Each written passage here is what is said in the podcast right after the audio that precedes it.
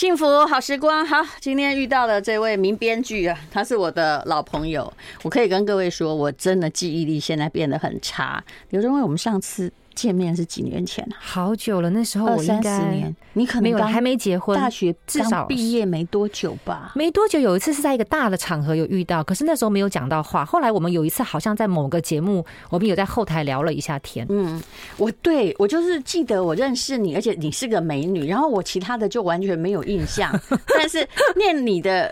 这个书是很过瘾的啦，因为你其实写的是一些日常生活哈，有的时候甚至狗屁倒灶，然后一个妈妈所历经的过程，是还有家庭的对话，但是他的文笔真好，也就是你从他那个文笔之中，你会变得非常的这个会心一笑。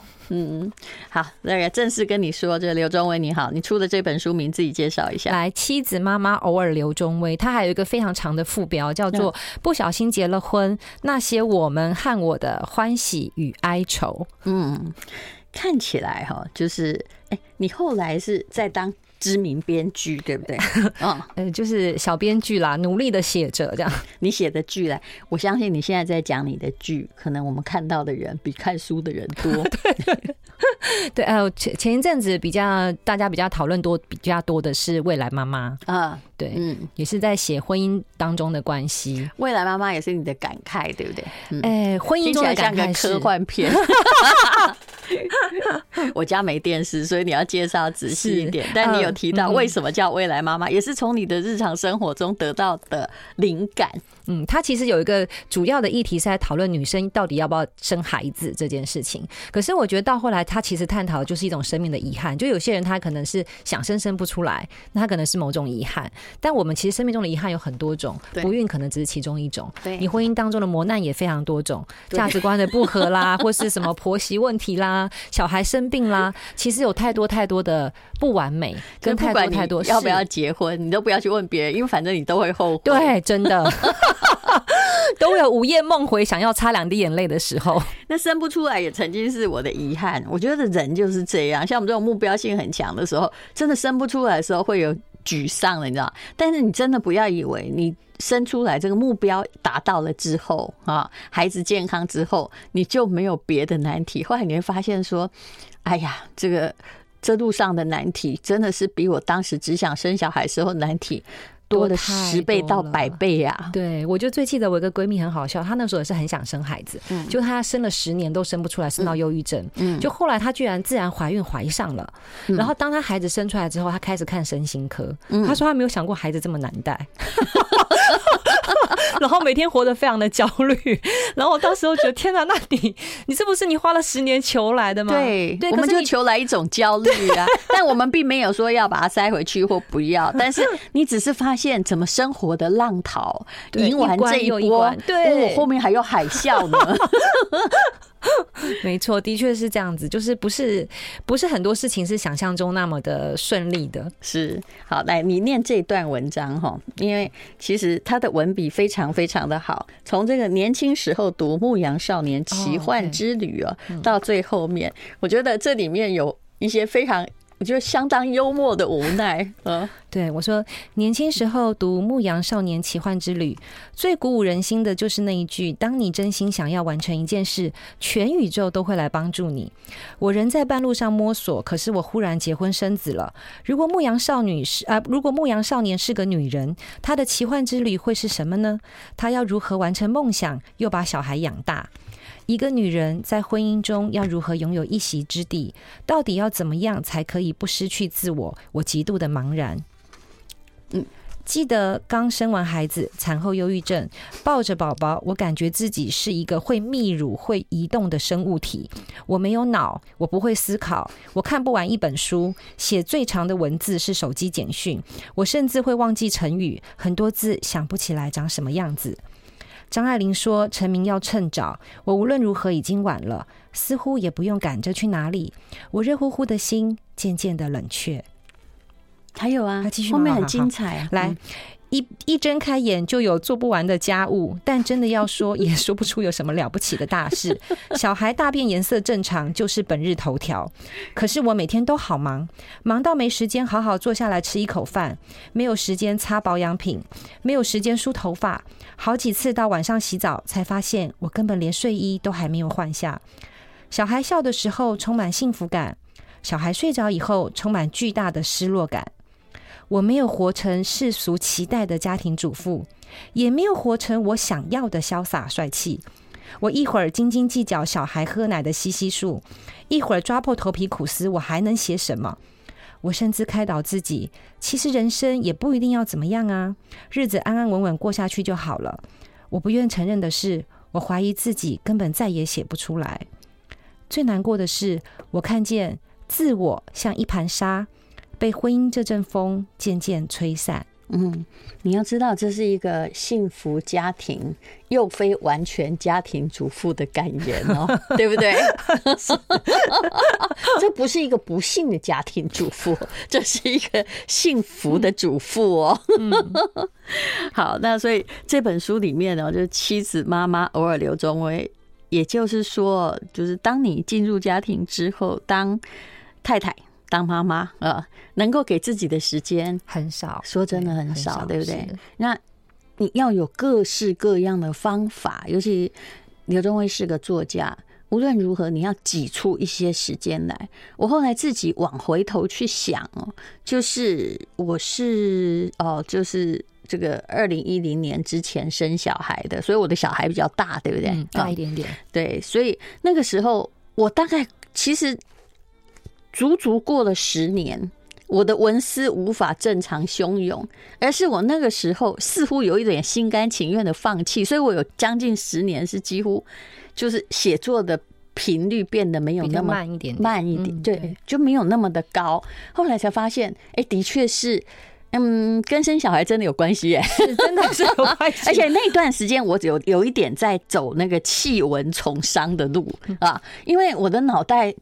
那时大概就像你所说的一样，因为很多东西你的感性成分，心选小孩是对不对？对，那个部分真的会变得比较薄弱一点。可那时候看你文艺小说、爱情小说，看你写不写得出来，写不出来，真的 充满绝望。你怎么可以写得出来？你对那个人类对感情有没有男与女就是之间的那蹦的这个追求已经绝望了，所以你写不出来。对，而且那时候。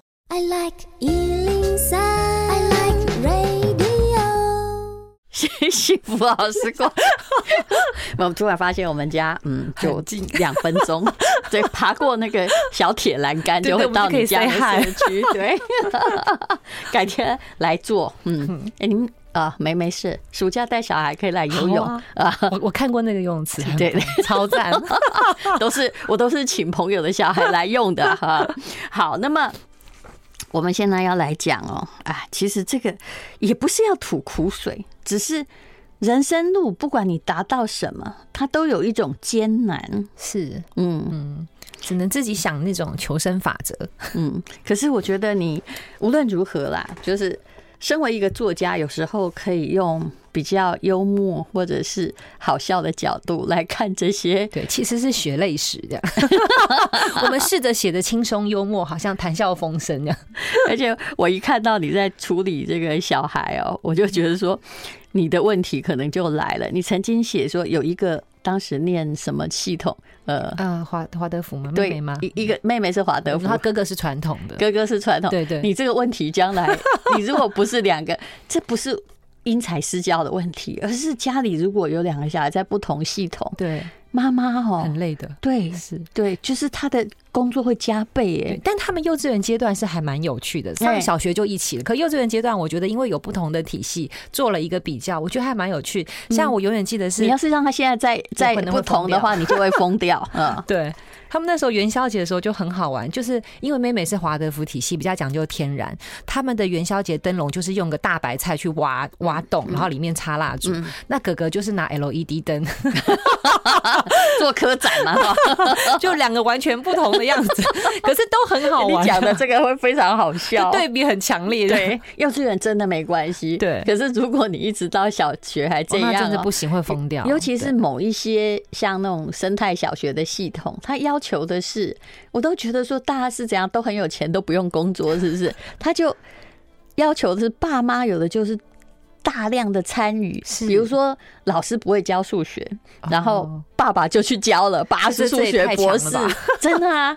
所以我看见的是很多学校是这个样子。嗯，好，那你呃，其实我们。每一个人都是这样啦，不管文明多么进步，我们都是当妈妈之后才必须去学当妈妈的，对不对？你还有生出高敏感小孩，对，我觉得我儿子应该是一个高敏感小孩。什么意思？就他是对很多东西的侦测能力都比别人强很多。嗯，那我觉得他有好也有不好。嗯，好就是他比较敏感，他包括触觉的敏感，然后身体的敏感，情绪的敏感。嗯，那可是当时我生他的时候，我并没有意识到这一块。嗯，所以就不能理解他为什么天天都。都在哭，当他是 baby 时期的时候，就一直哭。我后来长，他长大，我慢慢就是高敏感吗？呃，倒也不尽然，可是他他哭的频率有点夸张。我后来才想说，他有可能是真的会被弄死，对，有一点点风声，或是有一点点什么，他就不舒服。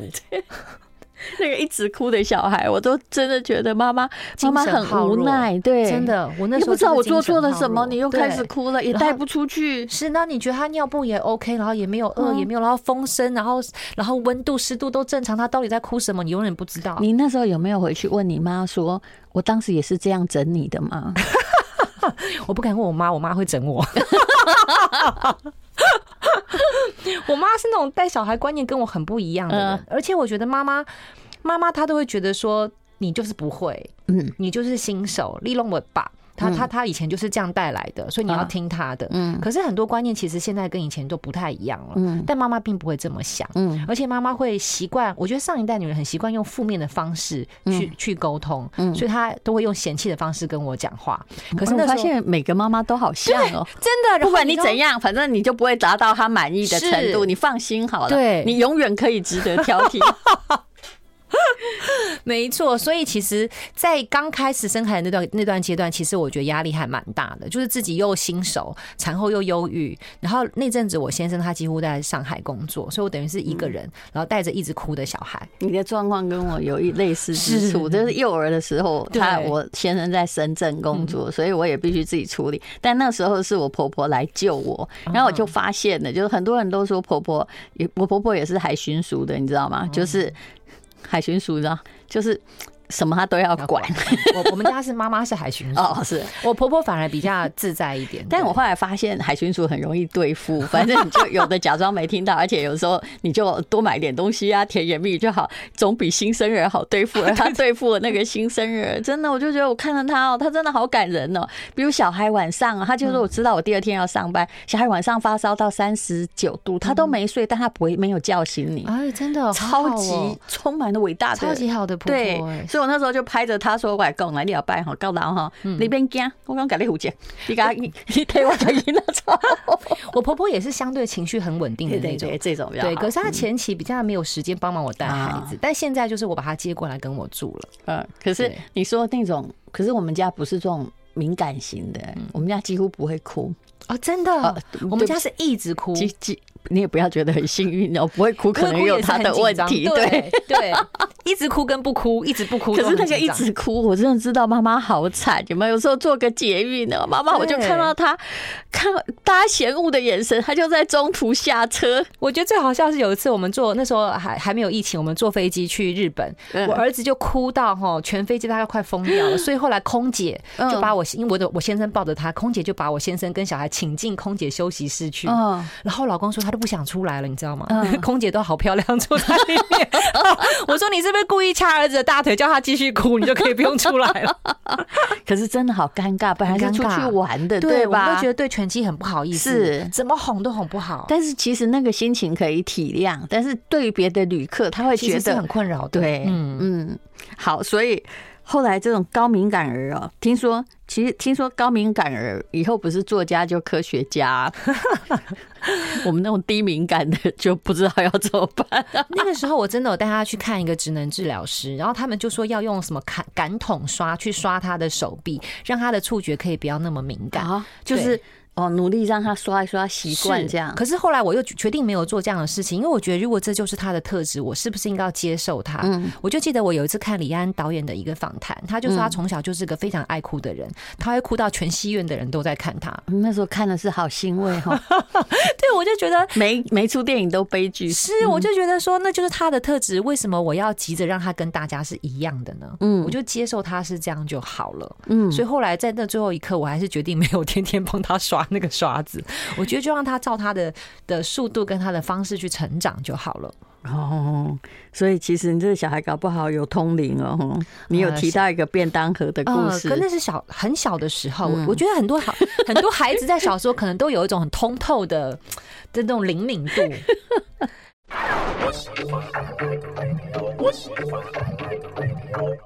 幸福好时光，好，我们来讲那个高敏感度的。嗯，妈妈看了很多书，发现在科学上有一个正式科学名称，叫做感官处理灵敏度。我们先来讲那个灵异故事，好。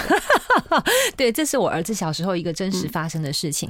那时候他大概也才一两岁吧，然后去奶奶家住。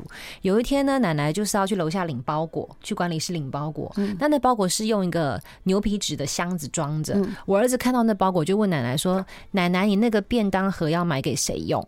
那时候他还不识字，对不对？他不识字，然后我奶奶就吓了一跳，因为奶奶根本忘了他买什么，就网络订购了很久才送来，就回家拆开了一看，就是一个便当盒。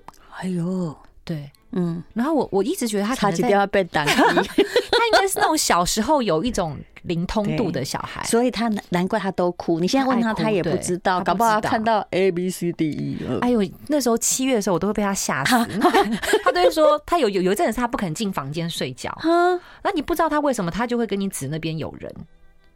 可是那都是他很小时候的事情，他长大就没就这个灵敏度就没有了。本来就是灵敏会消失，就消失了。可是相对的，妹妹就是另外一个孩子，他的妹妹就没有，就比较没有这方面的灵敏度，就是一路平稳，也不哭，对，也哭了，但是没有像他哭到就是神经质的哭法。嗯，妹妹就相对的是另外一种，就比较不是这一种。可是我蛮欣赏你们家这儿子的，其实。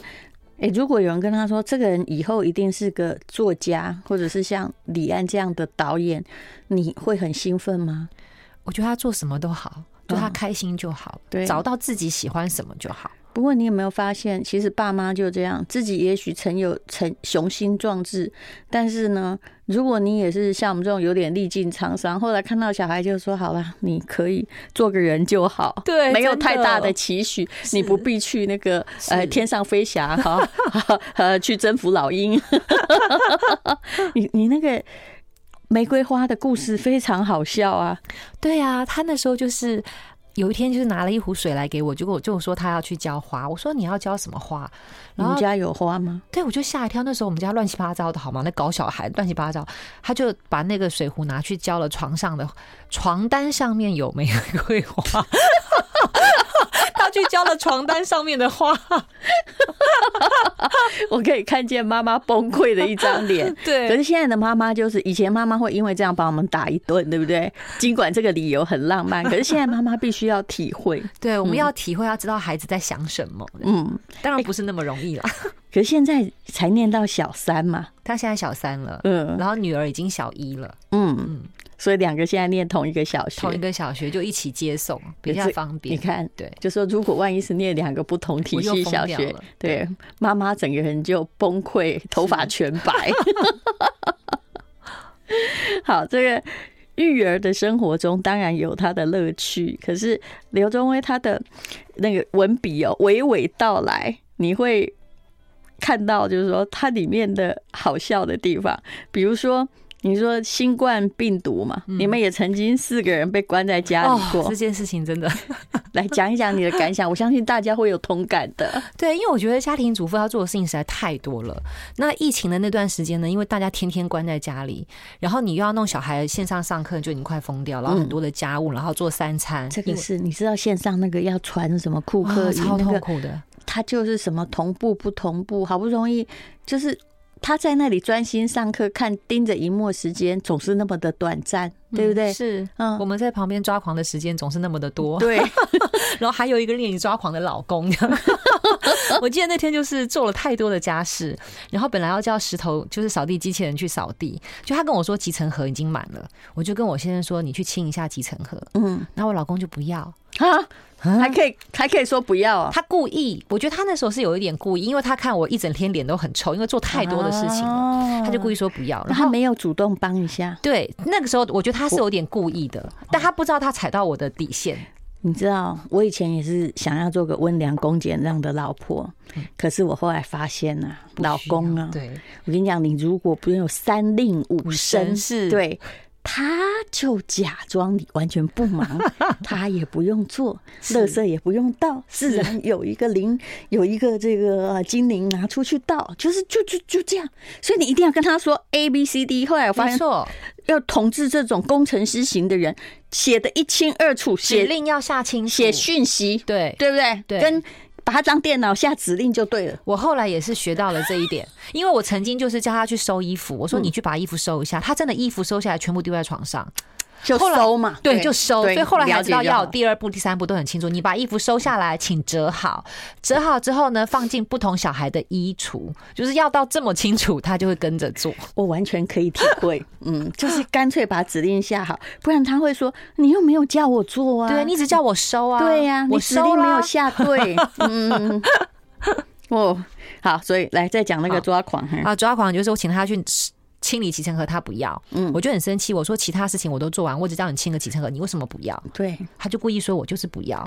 哇，我整个就大爆炸，我就把集成盒胆子真的很大，真的很生气，我就把集成。我老公会说好，然后乖乖的去吗？没有，他意思是说他一天后会去等你受不了，嗯。对，他们的时间感跟我们不太一样。对对对，是。他说好会好，但是他后来也发现我会生气，就是说我如果去做说好，他说啊等一下我忙完弄，我说好你慢慢来，我你看要听到我的声音哦，那个慢慢来的意思就是说，请你一个小时内做好。做好，对你敢慢慢来，慢慢来就是他真的搞三天呢，然后忘记他，我那时候真是觉得说也好强哦，不是就是年纪大了，但是 其实还是很受不了，对，嗯。我当时那个集成盒是让我很生气，我就整个人把集成盒摔在地上，我就说，为什么所有脏的、臭的都是我要做？我只请你做这么一件事情，你没有办法帮忙，我就离家出走。我是作家，我本来 对不对？我是名编剧，没有，我现在手都用来刷马桶。然后最好笑那时候，我就真的气到离家出走。就离家出走之后，为了一个集成盒离家出走，真的很生气。然后离家出走之后，就发现本来想去星巴克坐一下，咖啡厅也不能够内用。然后想要去7-11做一下也不能够内用，嗯，结果就有那种天下之大没有我容身之所的感情的时候特别这样，真的，不然的话，万一真的手的手上有点钱，还可以买张机票去日本，有没有？也不行，对不对？然后不告而别，还蛮浪漫的，说 啊，我们现在我自己先去玩，你们大家好好待在家，然后回来再来看看世界大战会变成什么样子。就那时候。除了自己的家，对，真的哪儿都不能去，无路可逃，欸，无处可去，所以就在外面晃了一下，我又回家。I like 103, I like radio。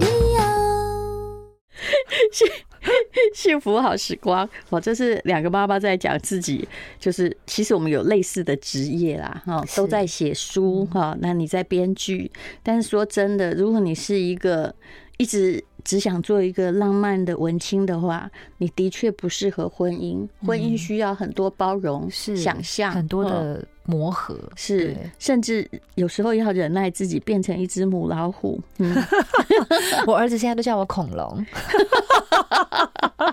可是每次出现在大家面前，又是个 那个文青妈妈的样子，是还是一个很浪漫的样子，都不知道家里的人吃了多少苦呢。他那天还讲了一句名言呢、啊，我我带他去扭蛋嘛，就扭出一个他不喜欢的东西。我说人生就像扭蛋，有时候有惊喜，有时候有失落。他就说没有哦，我觉得人生像妈妈的脾气，这一秒笑笑眯眯，下一秒就变脸。哎呦。他还会这个照样造句，对，对你机会教育 是，可表示他相当的聪明啊，对不对？嗯，其实你在这里面有这个聊到你们家的这个呃胡子哥，胡子哥，嗯，胡子哥跟胡子哥是怎么认识的呀？嗯，朋友介绍的，而且我们还蛮快，我们四个月就结婚了。哦，所以前面那四个月一定超浪漫。欸、天上的花都掉下来，我们都在那个，因为他人在上海，我在台湾，我们其实前后见面次数也不多，嗯，然后就结婚了。可是有点妙的是，我们认识之后才发现，其实他我们家住在街头跟街尾，这不是向左走 向右走的情节，就是一个捷运站出来，一个往右走，这就好像突然发现说，哎，我家的后山坡就是你家，然后我们你家的山坡后山坡就我家，还念过同一个小学，嗯。就是这种亲切感，就莫名的很快的，就没有什么距离。嗯，包括我每次回婆家跟娘家，其实没有差，就走路八分钟。所以天作之合嘛，对不对？嗯。不过你说他大部分的时间也都是在上海工作，就前几年，嗯，对。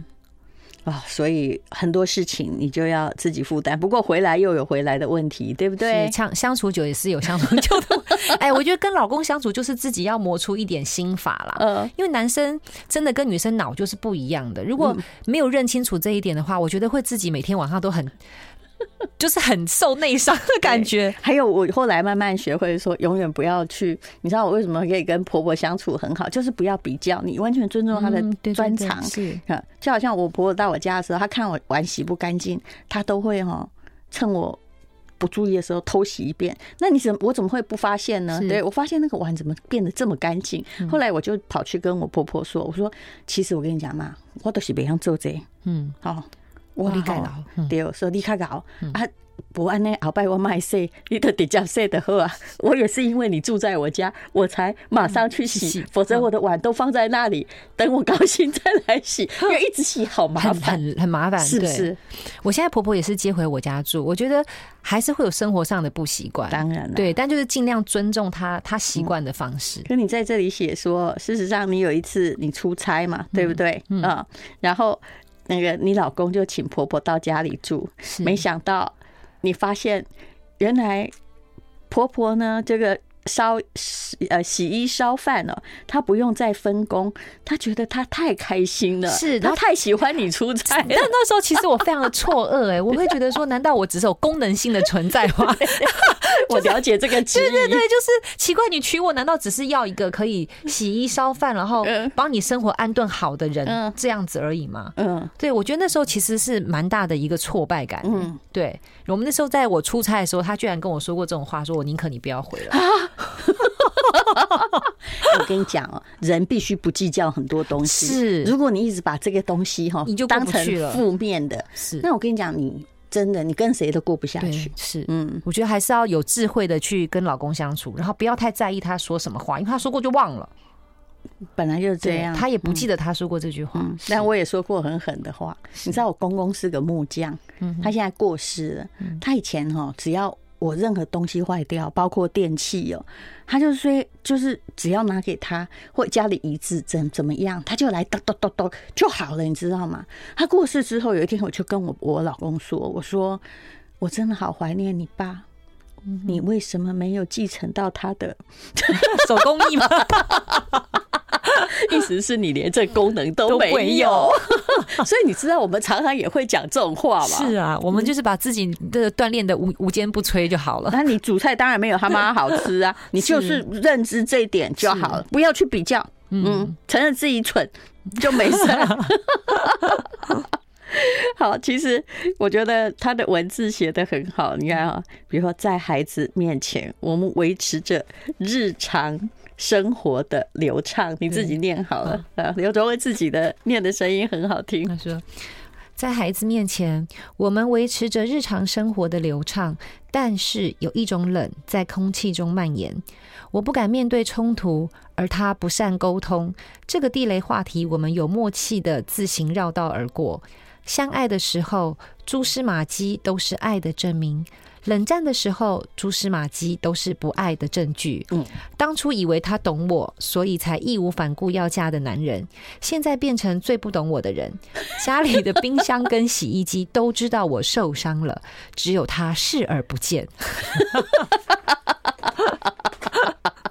你不觉得那个作家写句子很好笑吗？连冰箱跟洗衣机都知道。我觉得常常一个女人在婚姻中受的伤是隐隐约约的，可是真的大部分男人是感觉不到的。当然啦、啊，对，嗯，而且后来研究一些脑科学的时候，才发现其实光是快乐激素、血清素的制造，嗯，男生都比女生快一倍，所以吵完架，男生五秒钟就好了，我们可能五天还在不爽。哎、欸，这个我后来就学会了，是，就是不要因为吵架而太不爽，因为受伤的人一定是你，是对，是自己。因为如果你们家也是那个电脑型的男性的话，就是我们以前开始。就是结婚之后开始吵架，我发现呢，差不多不能吵过十二点。那个仙履奇缘那个鞋子是有道理的，嗯，因为它已经没有电了，然后他就。你你还在生气？他睡着了，是睡着，你把他挖起来说：“ 喂，你刚刚讲话都是什么意思？” 他说：“好好，没关系，你不用再说。” 又睡着，然后一个晚上不能睡的是谁？是你哎，是，你不觉得这样损失很大吗？对，太不值得了。所以你打不赢啊，你这场战争打不赢。是，所以后来我就发现，吵架不过夜，对，嗯，没有那么值得。对，真的真的没有那么值得。对，啊，不然你就干脆给他下指令，说你昨天做什么让什么娘很不爽，所以请你道歉。